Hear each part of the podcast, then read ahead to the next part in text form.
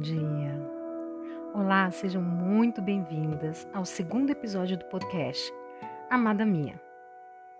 Pare tudo, feche os olhos, inspire e expire fundo calmamente três vezes e ouça a voz que vem do coração de Deus para você.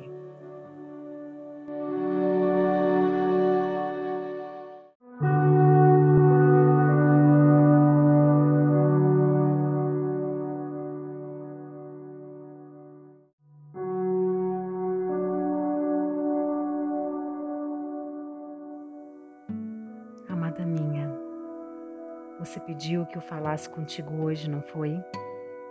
Então, eu estou aqui.